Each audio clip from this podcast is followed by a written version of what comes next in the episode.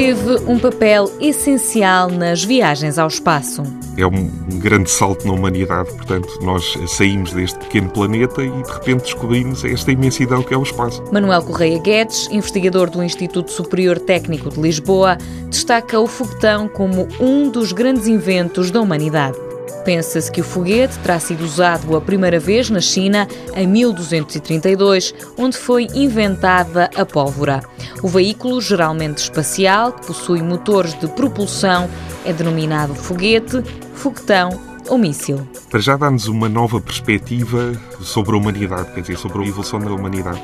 Ou seja, nós deixamos de estar olhar para o nosso umbigo aqui na Terra e apercebemos que somos eh, pequenas coisas. E esta postura de humildade eu acho que é muito importante nos dias que correm. O espaço é de facto uma coisa imensa, desconhecida e que pode nos dar muitas lições. Uma autêntica revolução logo depois da Segunda Guerra Mundial. Inicialmente foram desenvolvidos foguetes especificamente destinados para uso militar, normalmente conhecidos como mísseis balísticos intercontinentais.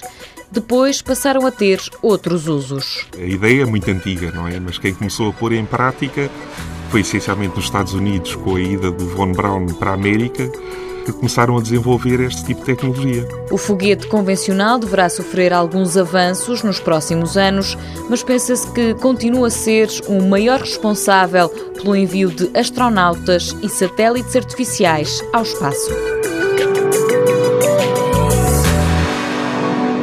Mundo Novo, um programa do Concurso Nacional de Inovação BSTSF.